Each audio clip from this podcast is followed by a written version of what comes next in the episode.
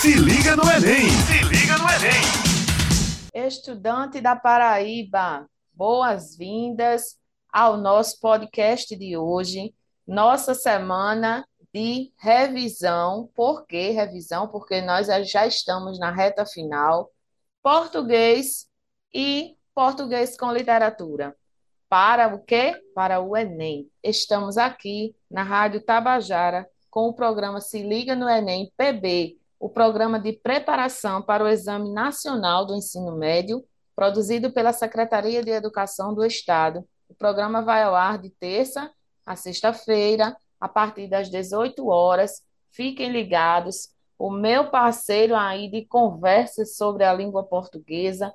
Hoje nós vamos conversar sobre literatura. Gilva Marque, bem-vindo aqui. Obrigada por estar comigo, por estar com todos os alunos.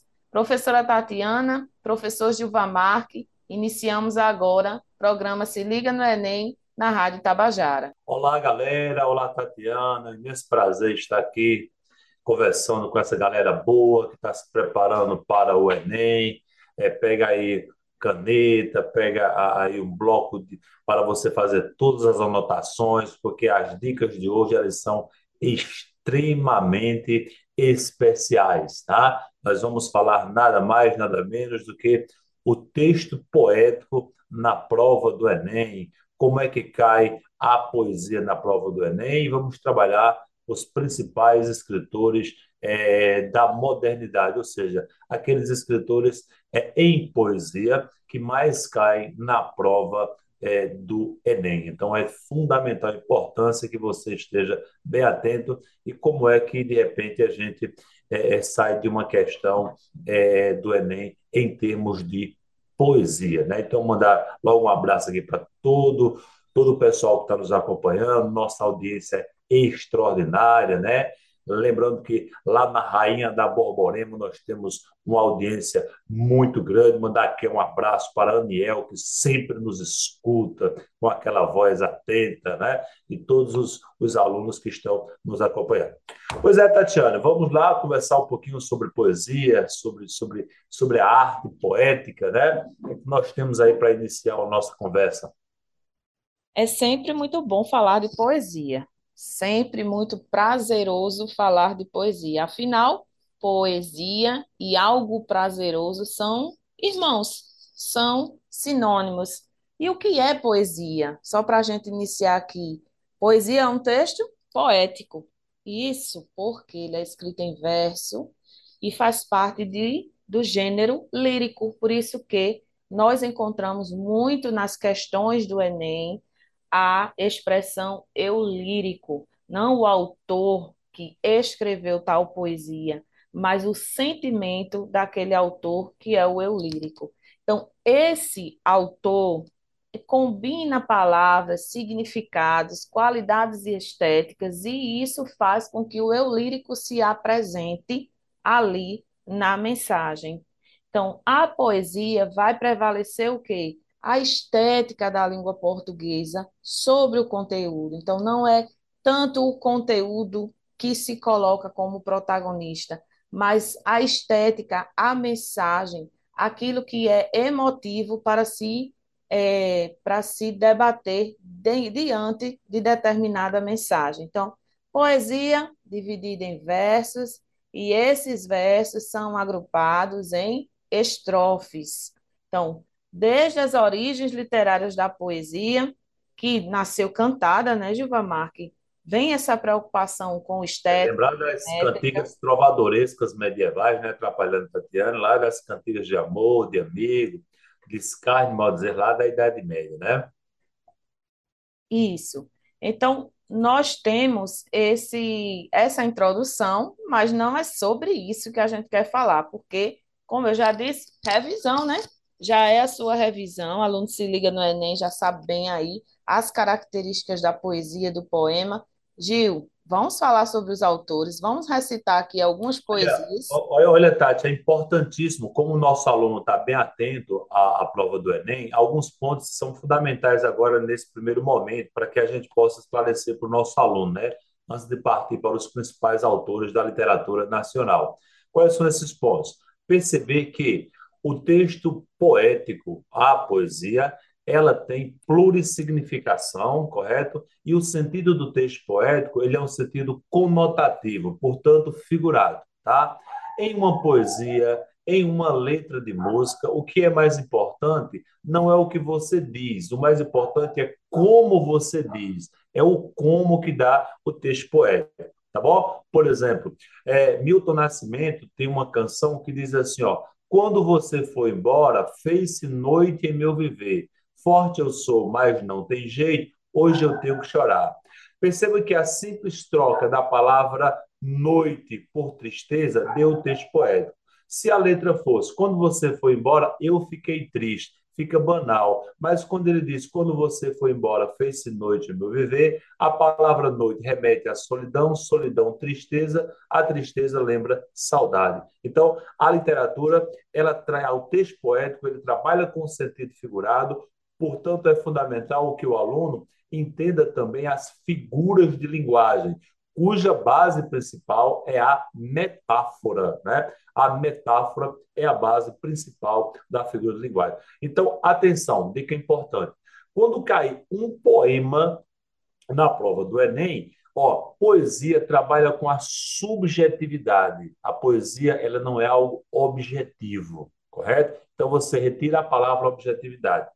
Poesia, ela trabalha com o intimismo, o interior, correto? Então, ela não traz uma linguagem clara, objetiva, precisa. Ela vai trabalhar com duas funções da linguagem, que é a função emotiva e a função poética da linguagem. São duas funções que predominam.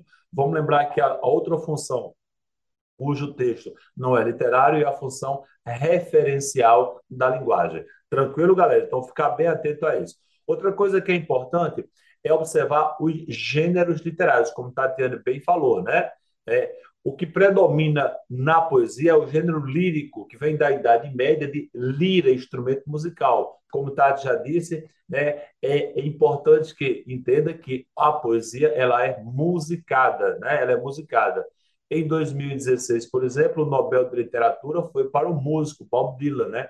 Que ganhou o Nobel de Literatura. É a importância da música e da literatura, correto? Então, assim que o aluno pegar um texto poético na prova do Enem, é importante perceber que em literatura eles estão divididos em quatro gêneros: gênero lírico, gênero épico, gênero dramático e gênero narrativo. Como Tati bem falou, só retomando, o gênero poesia escrita em forma de versos, escrita em forma de estrofe.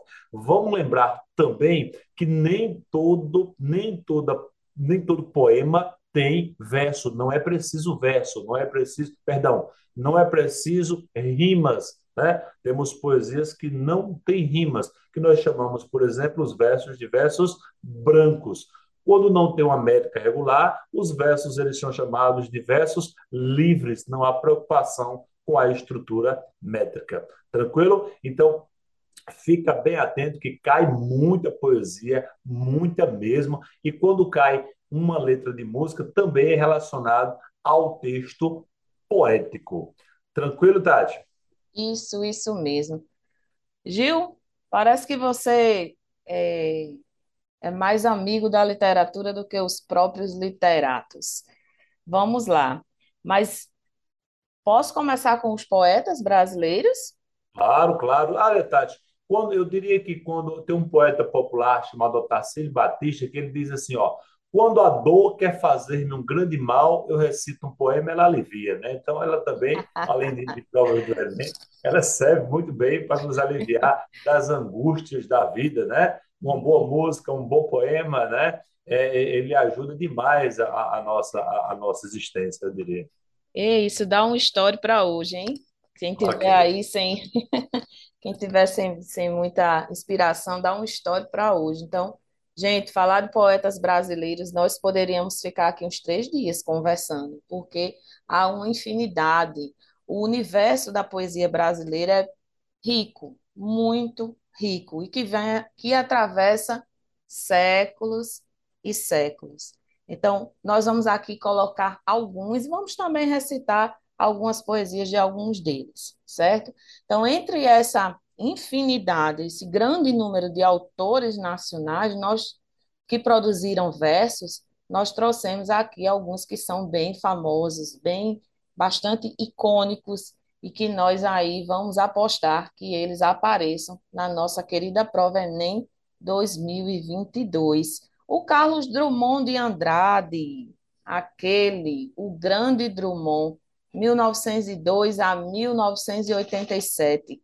Carlos Drummond de Andrade, conhecido como Drummond, é considerado um dos mais importantes e influentes de toda a literatura brasileira e é conhecidíssimo no mundo inteiro. Esse é um integrante da segunda geração do modernismo nacional. O Drummond, pessoal, se tornou um dos autores mais inesquecíveis desse movimento. Então, quando se fala em segunda geração do modernismo, o aluno vai lá e mentaliza quem? Carlos Drummond de Andrade. Esse senhor, queridíssimo senhor Drummond, ele foi, foi capaz, ele teve a capacidade de colocar nos seus versos sentimentos intemporais, atemporais, aquilo que não tem como passar despercebido ao longo do tempo, como o amor e a solidão. Olha, amor, solidão versos de Carlos Drummond de Andrade. Mas não ficou só por aí, hein? Nascido em Minas Gerais, Carlos Drummond trouxe reflexões sobre a realidade do Brasil, como não poderia deixar, né? Falou sobre estruturas sociopolíticas em suas poesias e falou sobre as relações humanas. Além disso, o Carlos Drummond tem uma característica também muito marcante ao escrever poesias, que é os elementos da vida cotidiana. Ele também se colocava aí. Então, anota tudo quais são é, os pontos chaves da poesia do Carlos Drummond de Andrade.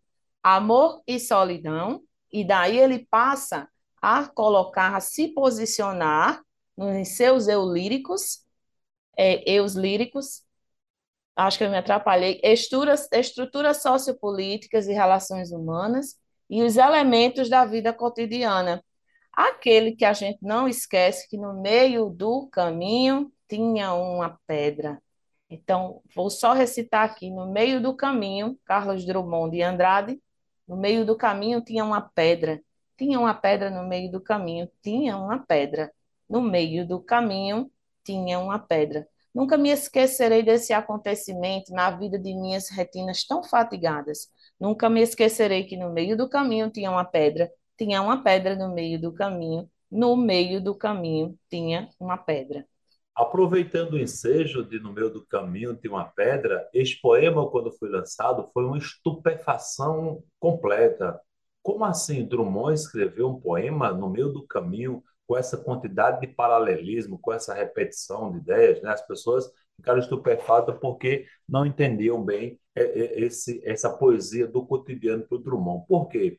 Porque o Drummond ele é conhecido na literatura, na literatura notadamente é, dos anos 30 a 45, como um poeta multifacetado, né? Aí eu já aconselho você a anotar aí no seu caderno um poema dele chamado Poema de Sete Faces.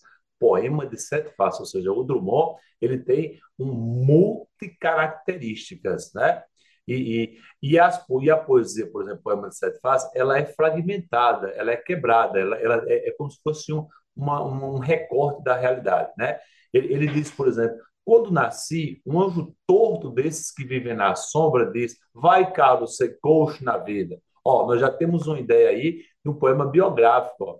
Quando nasci, um anjo torto, ou seja, não é um anjo querubim, não é um anjo bom, é um anjo torto desse que vive na sombra, no esquecimento. Vai, caro, ser gaucho na vida. Gaucho é uma expressão francesa que quer dizer torto, diferente, né? Então, nós já percebemos nesse verso do Drummond o grande, uma das grandes características da poesia drummondiana, que é o conflito do eu com o mundo, o eu com o mundo. Né? As minhas idiosincrasias, olha que palavra bonita, idiosincrasias, o meu eu não é respeitado pelo mundo. Então, eu entro em conflito com o mundo. Vai, Carlos, ser gosto na vida. Ou seja, se você for pessoa sensível, uma pessoa que se preocupe com o outro, se for uma pessoa que tem uma veia poética, você vai sofrer nesse mundo, né? Na segunda estrofe, ele já diz: As casas espiam os homens que correm atrás de mulheres. Talvez o céu fosse azul, não houvesse tantos desejos. Aí você que está me escutando, vai olhar lá e vai achar assim: ó, Skank, Skank gravou isso belíssimamente bem. Quando nasci, um anjo torto desses que vive na sombra disse: Vai, Carlos, ser coxo na vida. As casas espiam os homens que correm atrás de mulheres. O céu talvez fosse azul, não houvesse tantos desejos. Ele continua. Um bonde passa, cheio de pernas, pernas brancas, pretas e amarelas. Para que tanta perna, meu Deus? Pergunta meu coração. Porém, meus olhos não perguntam nada.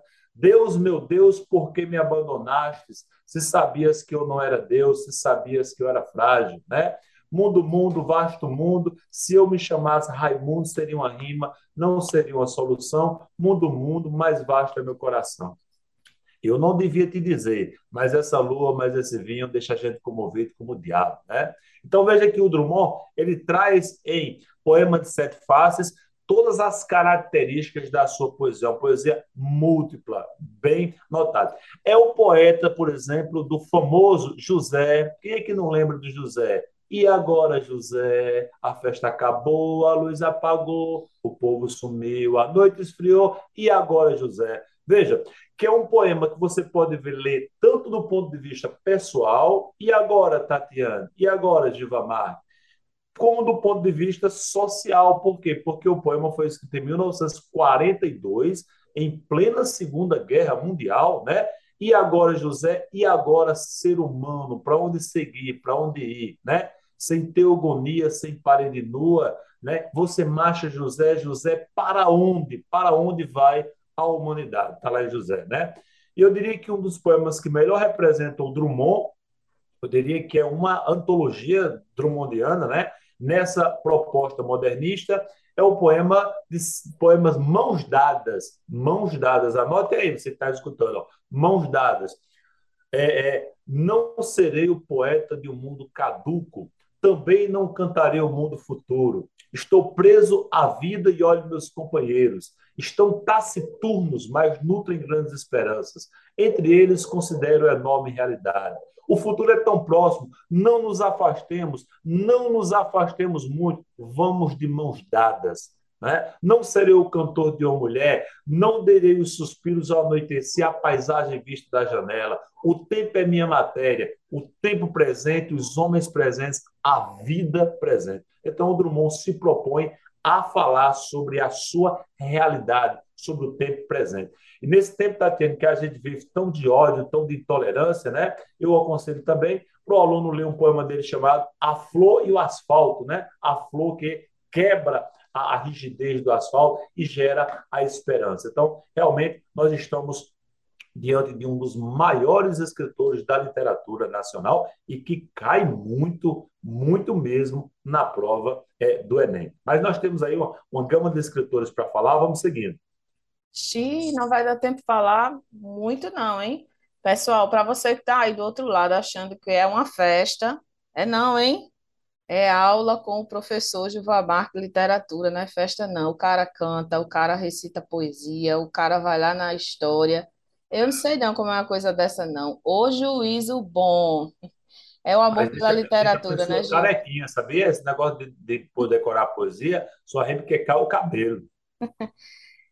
Vamos falar de serenidade? Meu destino. Nas palmas de tuas mãos, leio as linhas da minha vida, linhas cruzadas, sinuosas, interferindo no teu destino. Não te procurei, não me procurastes. Íamos sozinhos por estradas diferentes, indiferentes cruzamos. Passavas com o fardo da vida. Corri ao teu encontro, sorri, falamos. Esse dia foi marcado com a pedra branca da cabeça de um peixe. E desde então, caminhamos juntos pela vida. Meu Destino. Esse é o título. Meu Destino, da queridíssima Cora Carolina, de 1889 a 1985. É a literatura, a essência da literatura goiana. Ana Lins dos Guimarães Peixoto Bretas.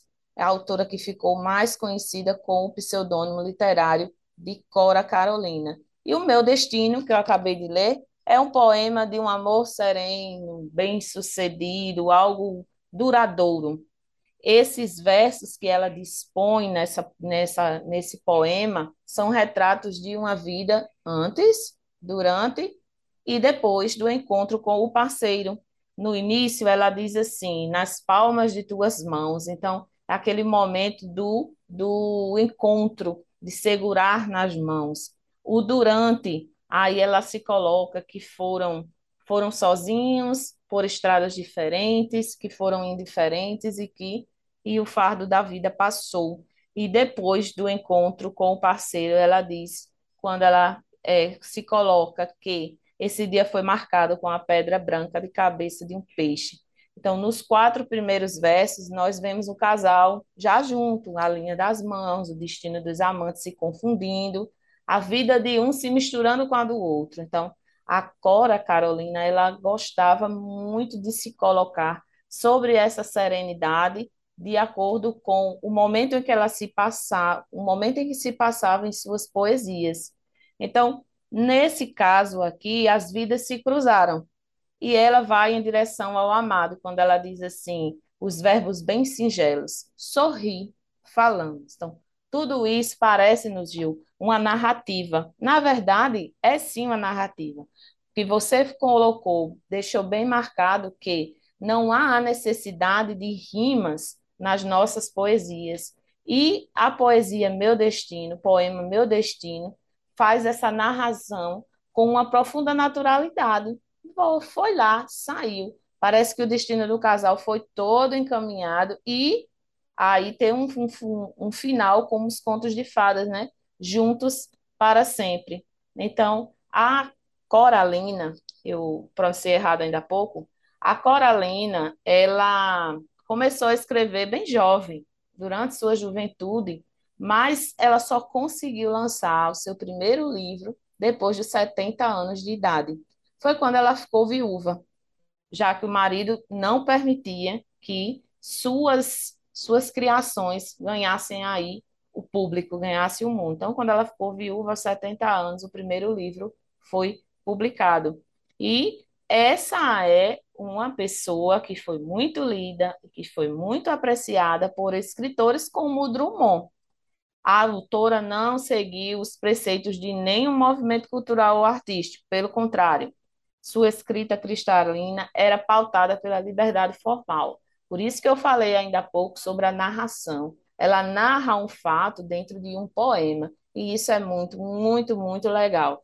Então, os seus versos narram sentimento, ao mesmo tempo que se coloca diante de um episódio da vida no interior que o interior, no caso aí, é, nós acreditamos que seja a cidade de Goiás, já que ela é goiana. Ana Lins dos Guimarães Peixoto, é, Bretas, pseudônimo literário de Cora Coralina. Muito bem, Tatiana, o meu telefone aqui está bombando, o pessoal pedindo para mandar abraço na Paraíba toda, é muita mensagem aqui, né? Vamos, é, é, é eu sei que é, as pessoas falando constantemente. Queria mandar um abraço para o pessoal de Souza, que nos recebeu num festival extraordinário. Pessoal, aproveitando ali o pessoal do Alto Sertão, Cajazeiras, São José de Piranhas, Bonito de Santa Fé, pessoal do Vale do Piancó, Itaporanga, é, Conceição, Serra Grande, minha querida Serra Grande, forte abraço. Pessoal de Paz, todo sertão, pessoal lá de, de é, é, do Curimataú, todo mundo atende, pessoal é, de Guarabira, é uma audiência extraordinária. Mandar um forte abraço para todos aí. Tatiana também vai mandar as suas considerações para toda a galera.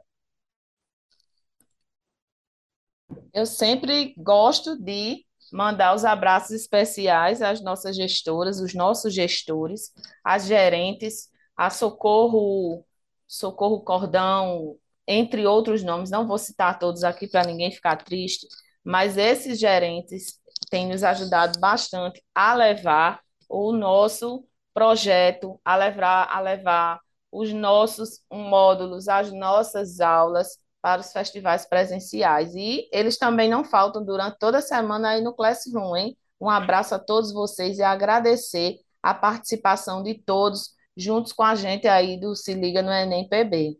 Beleza? Se liga na Rádio Tabajara, da Paraíba, programa que vai ao ar é, é, é de terça a sexta-feira, não é isso, Tati?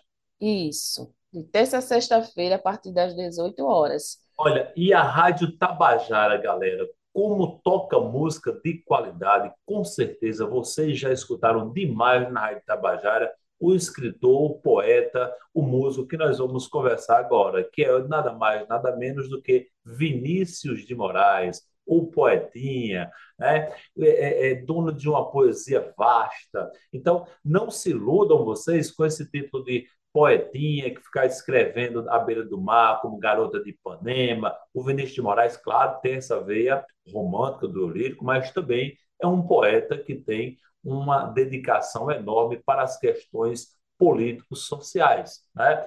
Vamos lembrar algumas das poesias do Vinícius, como, por exemplo, Rosa de Hiroshima, gravada belíssimamente por nada mais, nada menos que Ney Mato Grosso. Né? Pensem nas, mulher, pensem nas meninas cegas inexatas, pensem nas mulheres rotas alteradas, mas ó, não se esqueçam da rosa, da rosa de Hiroshima, da rosa radioativa, estúpida e incálida, da rosa com cirrose, a anti-rosa atômica, sem cor, sem perfume, sem rosa, sem nada. A rosa, na verdade, é uma metáfora da bomba jogada nas cidades de Hiroshima e Nagasaki, que causaram a rota alterada das mulheres, o ciclo menstrual feminino alterado, é, comprometendo toda uma geração de pessoas. Então, você tem aí uma questão político-social bem clara. Lembrar também de operar em construção, não é? que o Vinícius também faz uma relação com o cotidiano e a vida social das pessoas. Por exemplo, o operário não sabia que a casa que ele fazia, sendo a sua liberdade, era a sua escravidão. Ou seja, o operário faz a casa para os outros e não para si, né? E claro, o Vinícius de Moraes ficou conhecidíssimo pelos seus sonetos. Quem é que não se lembra, por exemplo, de soneto de fidelidade? Quem é que não se lembra de soneto de separação, né? Quem é que nunca ouviu de tudo ao meu amor serei atento, antes e com tal zelo e sempre tanto, que mesmo em face do maior encanto dele se encante mais meu pensamento. Quero, Quero vivê-lo em cada vão momento, e em seu louvor hei de espalhar meu canto, e rir meu riso e derramar meu pranto, ao seu pesar, ao seu contentamento.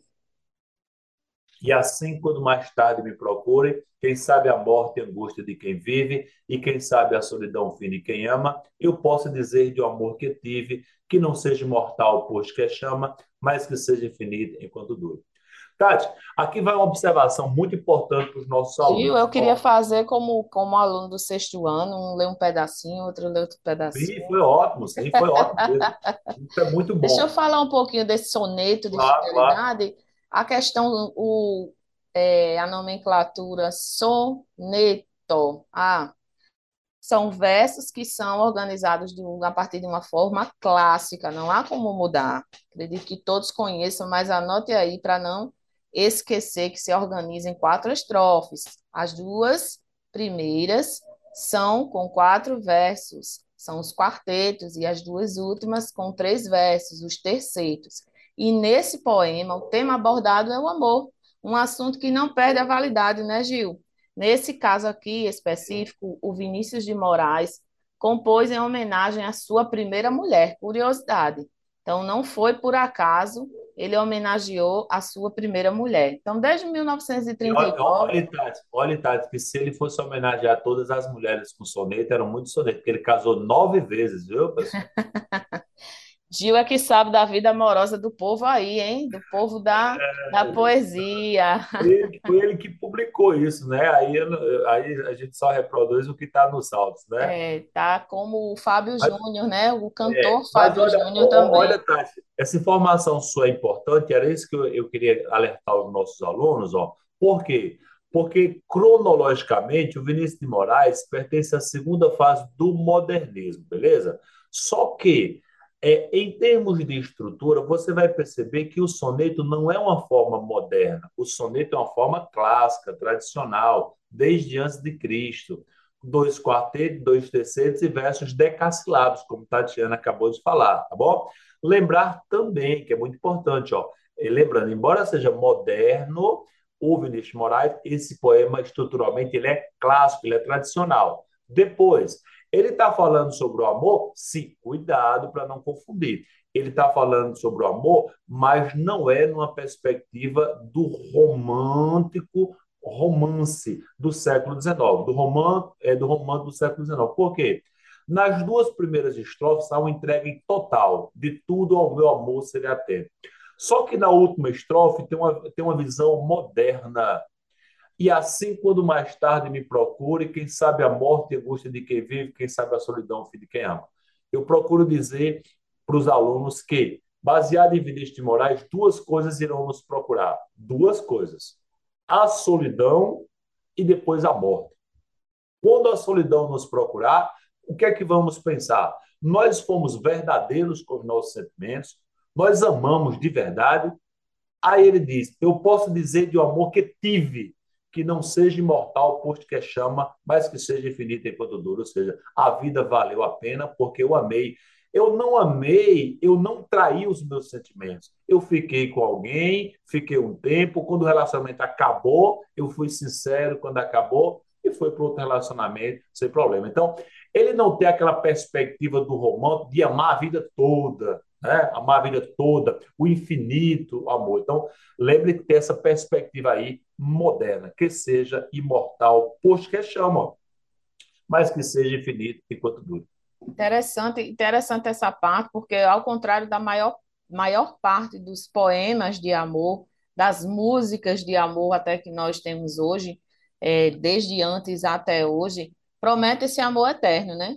O Vinícius, ele teve esse cuidado de colocar é, nos versos uma promessa de entrega total e absoluta, sim, mas enquanto o sentimento durar. Então, veja como é interessante essa visão aí. É um tema atemporal, sim, porque os sentimentos, eles também, eles também acalmam, eles também acalmam, acabam.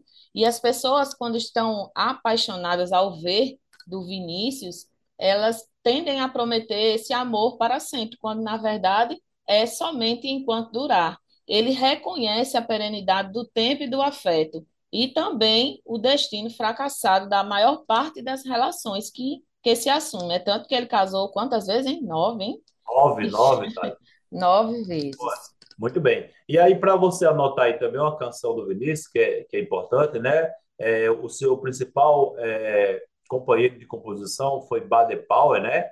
E, e, eles escreveram vários. No, no, fim da carreira do Vinícius, ele, ele é, se converteu lá o, o, a, as é, religiões afro na Bahia, né? E houve sambas assim maravilhosos com Baden Powell, né? E Baden, Baden Powell, desculpa.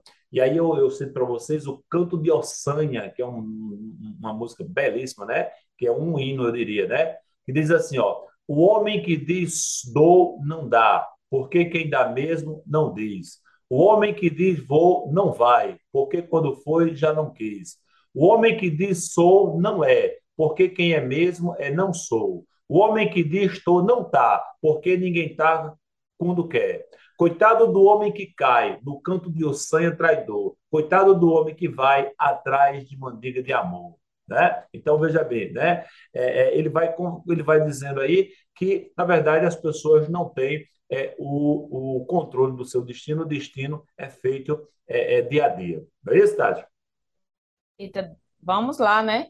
Vamos falar um pouquinho sobre o movimento moder, modernista brasileiro, Adélia Prado, escritora, filósofa, filósofa, professora de Minas Gerais, então, o movimento modernista brasileiro. E a sua carreira começou aos 40 anos, então, também aí um pouco é, depois de sua adolescência, né? Porque de 40 anos é depois da adolescente, né? Mais ou menos. Então, chegou a enviar os poemas dela para a editora Imago, mas aí a sua linguagem coloquial aproxima a autora dos leitores e os seus versos transmitem uma visão mágica acerca da vida cotidiana, voltando a falar aqui do cotidiano, falando em cotidiano, falando em sociedade, e quando se fala em sociedade, o Enem está presente. Então, a Adélia, com um olhar de fé e encantamento perante o mundo, ela foi capaz de ressignificar elementos comuns. Então, uma de suas composições mais notáveis é Com Licença Poética, que é uma espécie de resposta ao poema de Sete Faces do Drummond. Veja que, Gil, é interessante que o Carlos Drummond ele vem nos acompanhando, né? É como se fosse a base, a base da poesia brasileira. Então, É essa, compos essa Verdadeiro, né? composição, com licença poética, é, transmite uma perspectiva feminina, pensando como é viver, escrever enquanto mulher brasileira. Diz assim: Quando nasci, um anjo esbelto, desses que tocam trombeta, anunciou: Vai carregar bandeira. Cargo muito pesado para a mulher, esta espécie ainda envergonhada. Aceito os subterfúgios que me cabem sem precisar mentir, não tão feia que não possa casar. Acho o Rio de Janeiro uma beleza, e ora sim, ora não, creio em parto sem dor. Mas o que sinto escrevo, cumpro a sina, inauguro linhagens, fundo reinos, dor não é amargura. Minha tristeza não tem pedigree, já a minha vontade de alegria, sua raiz vai ao meu vil, ao meu mil avô. Vai ser coxo na vida, é maldição para homem. Mulher desdobrável, eu sou. Eita, Muito Gil, bem, né? profundo. Que Comenta aí pra gente. Olha que coisa linda que ela faz. Primeiro, ela coloca uma relação intertextual, né? Porque o aluno que, que, que acompanhou a nossa, a, a nossa, o nosso podcast percebeu que a gente já havia citado poema de Sete Faces, então facilita muito, né?